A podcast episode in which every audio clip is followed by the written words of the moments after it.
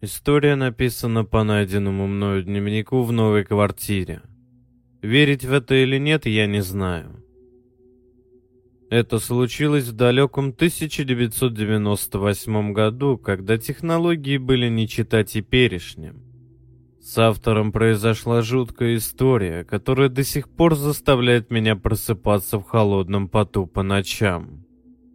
Автор был обычным подростком, учился в девятом классе. По будням старался как можно больше времени уделять учебе, а по выходным гудел с друзьями на всю катушку. К счастью, график работы родителей позволял это делать частенько.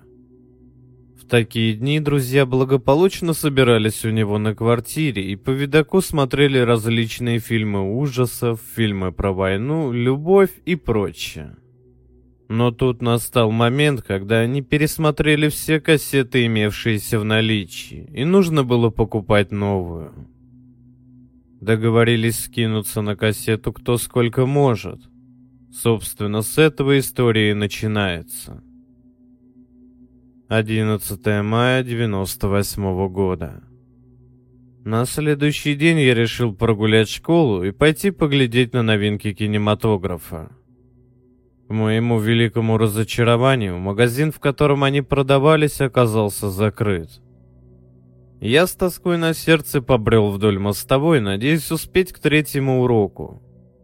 Пройдя в быстром темпе пару сотен метров, я сбавил шаг, так как вдалеке перед собой увидел кое-что, и это кое-что не слабо привлекло мое внимание. Я заметил киоск, которого никогда прежде в этом районе не видел. Я подошел к нему поближе, и моему взору предстал передвижной трейлер-киоск. Его чудо, в нем были кассеты. Все-таки есть на земле справедливость. Пронеслось в голове.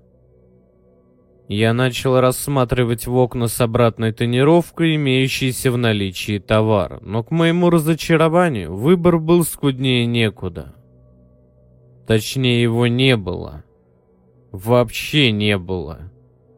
Всего лишь семь кассет, стоявших в ряд и не имевших ничего примечательного, кроме пиратской упаковки. Я долго думал, стоит ли рисковать и покупать какую-нибудь из этих кассет, но в конце концов я сделал свой выбор.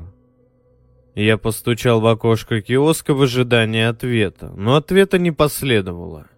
Тогда я постучал еще раз. С обратной стороны раздался грубый мужской голос. «Тебе чего?» «Я бы хотел купить у вас кассету», — ответил я. «Какую кассету?» В его грубом голосе я расслышал нотку сарказма. «Издеваешься, что ли?» — подумал я. Лица его я не видел, но почему-то в тот момент мне представился образ толстого, прыщавого и неуклюжего болвана. Я хотел было уйти, но любопытство взяло верх над разумом. Вот у вас на полке семь кассет в ряд стоят. Я хотел побыстрее закончить данный диалог. «Двадцать пять рублей», — уже без смеха произнес голос. Я молча протянул руку с деньгами в окошко, и каково же было мое удивление, когда все семь кассет оказались у меня в руках. Я с довольным видом направился домой. Тогда я даже не догадывался, за что в тот злополучный день я отдал 25 рублей. По пути домой я размышлял о том, что же может быть на этих кассетах. Какой-нибудь дешевый трешак с негром в главной роли – либо какой-нибудь фильм, провалившийся в прокате, а может быть домашнее порно. Хм, о чем это я? Спустя 10 минут я стоял на пороге своей квартиры с пакетом полным кассет. Заскочив в коридор, я снял кроссовки и пулей влетел в комнату, где стоял видеомагнитофон. Вывалив кассеты на пол, я стал просматривать содержимое упаковок. Оказалось, что все кассеты были пронумерованы и назывались «День 1», «День 2» и так далее. Все, кроме последней кассеты. На ней не было никаких записей. Я взял кассету с названием «День один» и вставил в магнитофон. Кассета номер один. Я включил телевизор и стал смотреть за происходящим. На экране появилась простая школьная тетрадь формата в 12 листов. На тетради четким почерком было написано имя ученика. Володин Алексей, класс 8Б, и школа номер 343. Далее тетрадь с экрана пропала и появилась запись съемки любительской камерой. Сперва был показан город, в котором ведется съемка, окрестности города и тому подобное. Город я не узнал. На пленке была зима. На улице стоял вечер. Часов 5-6 навскидку. Камера совершала характерные движения вверх и вниз, как обычно бывает, когда человек снимает при ходьбе. Вдруг она свернула куда-то в кусты и остановилась. Создавалось впечатление, что теперь съемка ведется в парке. Камера сконцентрировала свое внимание на детской площадке, на которой играло несколько детей школьного возраста. Дети потихоньку расходились, а камера не сводила с них глаз. До тех пор, пока с площадки не ушел последний ребенок. Я хотел было вырубить эту муть, но тут камера пришла в движение. Она начала следовать за последним ребенком по пятам. И с каждым шагом камера приближалась все ближе и ближе. Вот она уже у него за спиной. Видно мужскую руку, тянущуюся к детской спине. Внезапно запись прервалась. Следующий кадр поверг меня в ужас.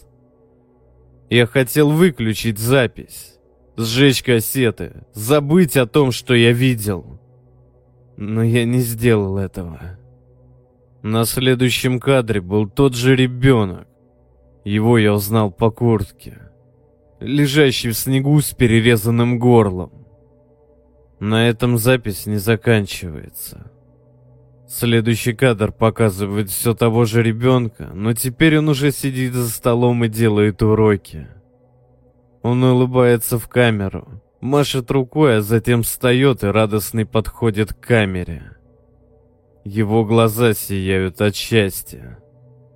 Запись прервалась в очередной раз. Далее камера снова показывает ребенка, сидящего за другим столом, совсем в другом месте, но теперь он не делает уроки. Он мертв. Из горла сочится кровь, а его окоченевшее лицо устремлено в камеру. За кадром слышен грубый мужской голос. Вот что бывает с теми, кто подолгу гуляет в парке и не слушает своих родителей. Передай привет своему папе, который по пьянке отдал мне запись с тобой в главной роли. На этом первая кассета заканчивается. О боже, как же это ужасно! Меня вырвало. Я хотел верить в то, что это монтаж, постановка, да что угодно, но только неправда. Первая мысль, которая пришла мне в голову, это обратиться в милицию. Они должны найти эту сволочь. Они должны. И тут я вспомнил до боли знакомый голос на пленке. Я вставил кассету снова, перемотал в конец и прослушал еще раз. Точно. Это голос из киоска трейлера. О боже мой. Я не знал, что мне делать. Я боялся за свою жизнь. Ведь если на пленке правда, то я подписал себе смертный приговор. 25 рублей. Да, именно столько теперь стоит моя жизнь. Думай, думай. Показать это кому-либо. А стоит ли? А вдруг тот человек, которому я покажу, проболтается? Тогда мне конец. Возможно, сволочь уже наблюдает за мной. Он ведь видел мое лицо. Черт, черт, черт! Я решил не предпринимать ничего. Кассеты я спрятал дома в надежном месте, там, где я обычно прятал сигареты. Остаток дня прошел хуже некуда. Я боялся каждого шороха. Наблюдал за тем, что творится за окном. Сигареты улетали одна за другой, а когда постучали в дверь, то я чуть было не сошел с ума. Но, к счастью, за дверью был не маньяк с тесаком, а мой друг Андрюха. Он зашел узнать, как у меня дела и почему я не пришел сегодня в школу. Как это не прискорбно, мне пришлось соврать. Я сказал ему, что приболел и пару дней побуду дома. Мы немного побеседовали с ним, и мне полегчало. Но тут Андрюха ушел, и мне снова стало не по себе. Сегодня понедельник, а родители приедут только через неделю, и от этого мне становилось еще хуже. Стемнело. Я лежал в кровати и безуспешно пытался уснуть, когда раздался стук в дверь. Нет, не может быть! Он не может знать, где я живу! Так, без паники. Я дома, а значит, я в безопасности. По крайней мере, на данный момент. Нужно просто не обращать внимания на... И снова стук. Еще, еще! Мои нервы не могли выдержать этого натиска. Я вскочил с кровати и направился к двери. «Кто там?» Спросил я. «Привет, это я. Мы ведь хотели погулять вечером». Ответил женский голос. Меня как подменили. Я почувствовал небывалое облегчение. С этими бестолковыми раздумьями про маньяка-психа я совсем забыл про то, что обещал Насте погулять в понедельник. Я открыл дверь. «Привет, Настен. Прости, что так долго не открывал, я приболел просто. Давай лучше у меня посидим. Говорю я. Ответ последовал незамедлительно. Ну хорошо. Настя вошла в квартиру. Мы прошли в кухню, и я поставил чайник. Мы стали беседовать. К слову, Настя очень хорошая подруга, но ужасная сплетница, и все попытки к ней подкатить обрубает на корню, ссылаясь на более высокие чувства, чем симпатия. Любовь и все такое фигаро. В общем, попили мы с ней чайку, и я, чтобы Настя осталась у меня подольше, я совсем не хотел оставаться один, предложил посмотреть какой-нибудь фильм. Она, к моему счастью, согласилась. Также она не забыла упомянуть о том, что я обещал купить новую кассету. Я что-то промямлил в ответ, и в итоге все закончилось благополучно. Мы долго думали, какой бы фильм посмотреть. Настя настаивала на зловещих мертвецах, а я хотел посмотреть «Счастливчик Гилмор». В итоге решили посмотреть фильм «Маска» с Джимом Керри в главной роли. По ходу фильма я пытался помацать Настенку, за что получил пару раз по рукам. Но почему она такая упрямая? Спустя полтора часа фильм кончился. Я предложил посмотреть еще что-нибудь, но Настя, ссылаясь на поздний час, стала собираться. Действительно, было два часа ночи. В такое время я не мог отпустить ее одну. Я стал собираться вместе с ней. Сперва она была против, но потом согласилась. Выходя из дома, я забыл пачку сигарет, но возвращаться не стал. Настя жила в другом конце города. Но так как город у нас небольшой, то 30 минут ходьбы, и вот мы уже стоим у ее подъезда. Мы попрощались, я чмокнул ее в щечку, а она улыбнулась и пошла домой. Я быстрым шагом направился домой. Дико захотел закурить. Вот черт! Ускорил шаг. О кассете старался не думать, но этого оказалось мало, ибо в нескольких кварталах от моего дома я замер. Впереди, метров в тридцати под фонарем стоял человек. И это в три часа ночи в нашем захолустном городишке. Я собрался с мыслями и направился прямиком к фонарю. Закурить не найдется?» Голос не был похож на голос с пленки. Мне полегчало. «Сам вот ищу», — ответил я и направился дальше, а человек так и продолжил стоять под фонарем. Заскочив домой, я принял душ и лег спать. Мне снился мальчик с пленки. Он плакал и умолял не убивать его. Удар ножом. Я проснулся. Состояние похмельно-депрессивное. Время шесть утра. Я проспал всего два с половиной часа. Неудивительно, что мне так хреново. Ну, раз так, значит, сегодня схожу в школу. Мысли о пленке отпали сами собой. Мой рассудок отказывался принять то, что я видел на экране за правду. Я позавтракал и направился на первый урок. День в школе прошел паршиво. Я получил двойку по химии. Да уж, родители это не обрадует. Я медленно брел домой, рассматривая витрины магазинов. Мне приглянулась доска для скейтборда. Давно о такой мечтал. Добравшись до дома, я вошел в подъезд и проверил наш почтовый ящик. Письмо. От кого? На конверте не указано абсолютно ничего. Странно. Я поднялся на свой этаж, вошел в квартиру, швырнул ранец и зашел в свою комнату. Открыл конверт и стал читать вслух. «Здравствуй, Владислав. Как тебе мой фильм? Ты уже посмотрел первую кассету? Если да, то не тяни резину. Вставляй вторую и наслаждайся зрелищем. Но предупреждаю, никому ни слова. Ком подступил к горлу. Я перечитал письмо еще раз. Я не верил своим глазам. Как? Когда? Ну, конечно же. Я вспомнил вчерашний день. Человека возле фонаря. Ну это здесь при чем? Мысли штурмовали мою голову. Висок пульсировал. Руки тряслись от страха.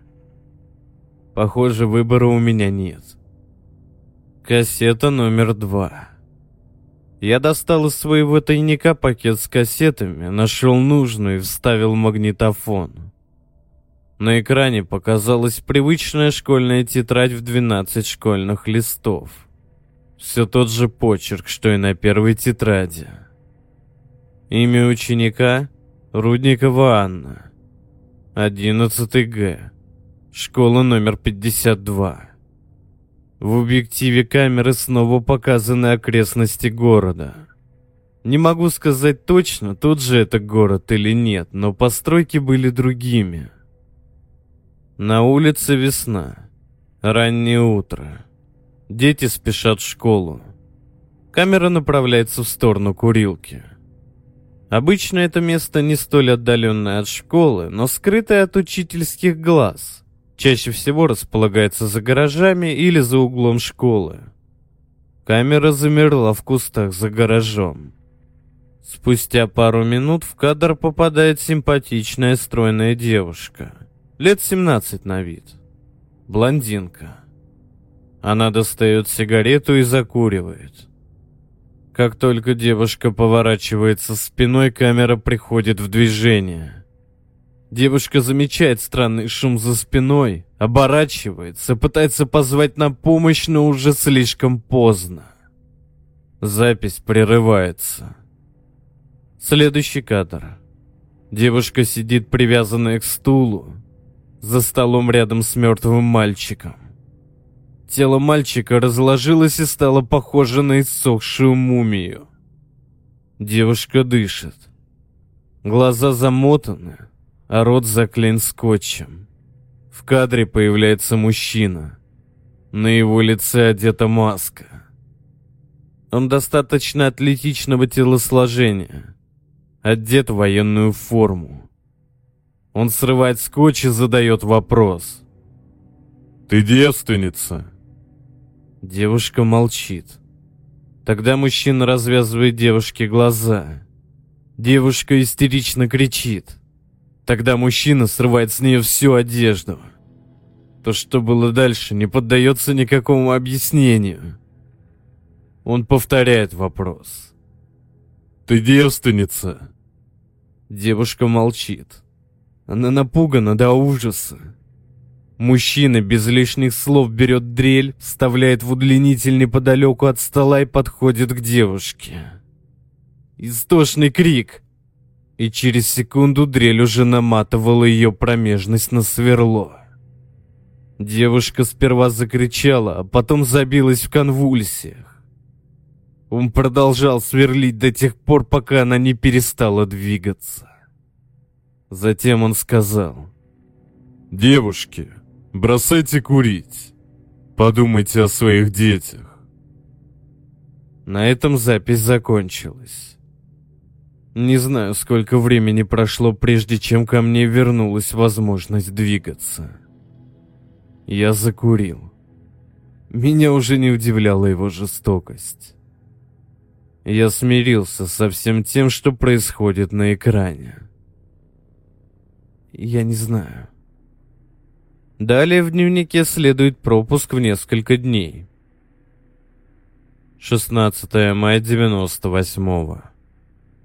Прости, дневник, но это невыносимо. Как же я устал смотреть на эти зверства. Чего он добивается? Каждый день мне приходилось просматривать по одной кассете в день. Таковы были его условия. Теперь я понимаю смысл названий. День один, день два, будь они неладные. Сегодня пришло время кассеты под названием «День шесть». Я размышляю над тем, чем он удивит на этот раз. Итак, что ж там может быть? Хм... Перерезанное горло было. Дрели киска было. Молоток и зубы тоже. Так. Топор и руки. Вот это было зрелище. Не воруйте, ребята. Пила и ноги скучновато. Парень быстро откинулся. Может, сегодня будет кувалда яйца?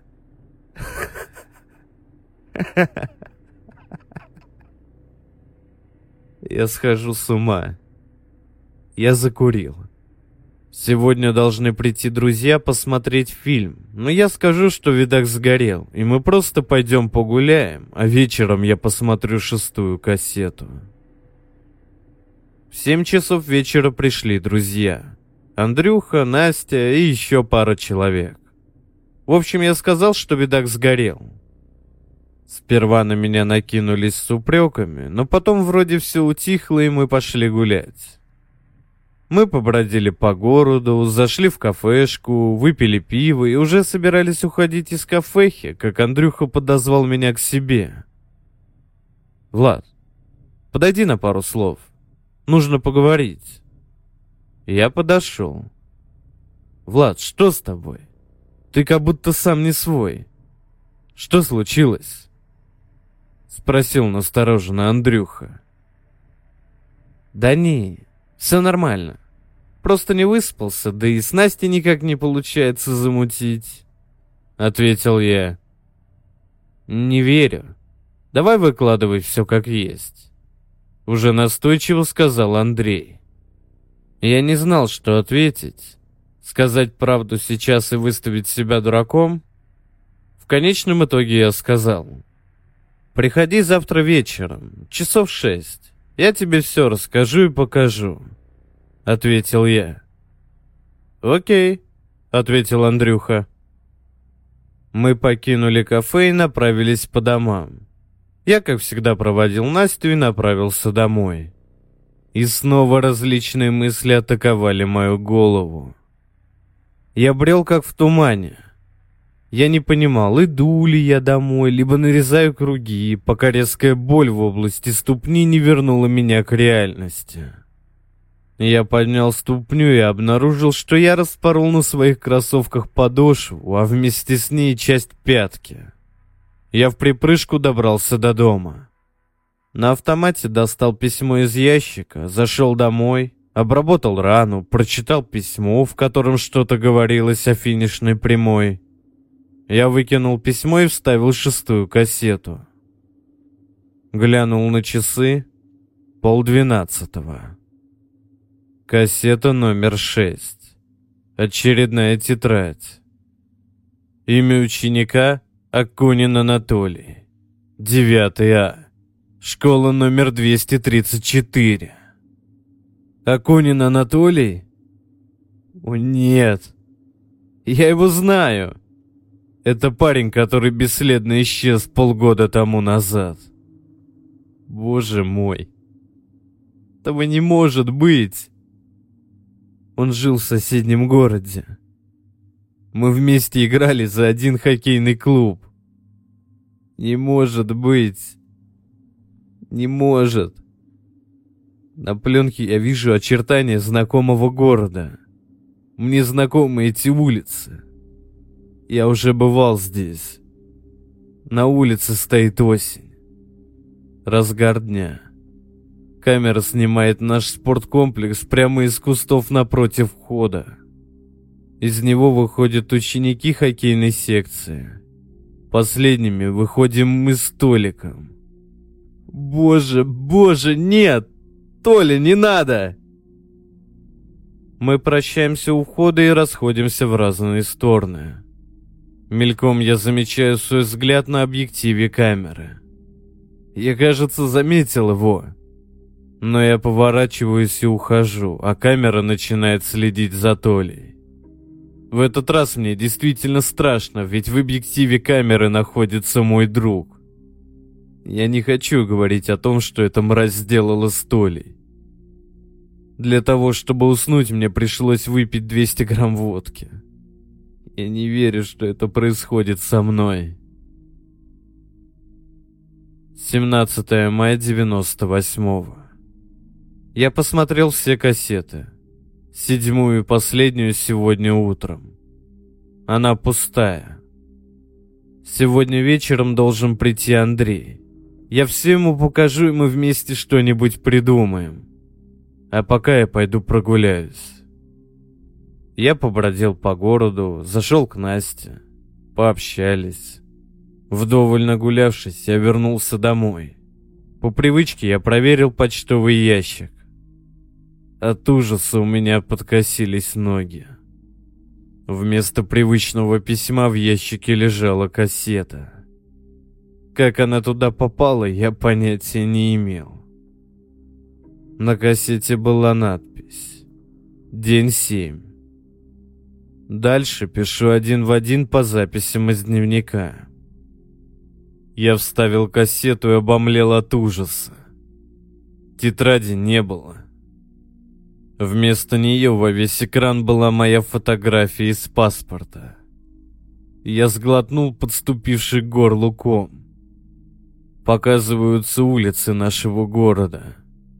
Следующий кадр — я, идущий в обнимку с Настей.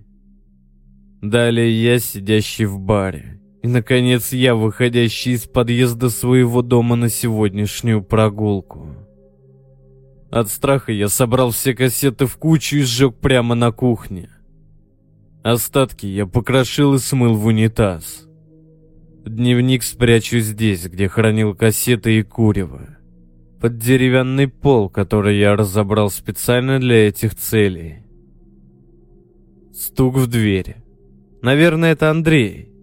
Теперь мы что-нибудь придумаем. Это последняя запись из дневника. Я нашел его в одной из комнат, когда менял старые полы. О продолжении истории ничего не известно. Мол, жила семья, а потом все разом куда-то пропали.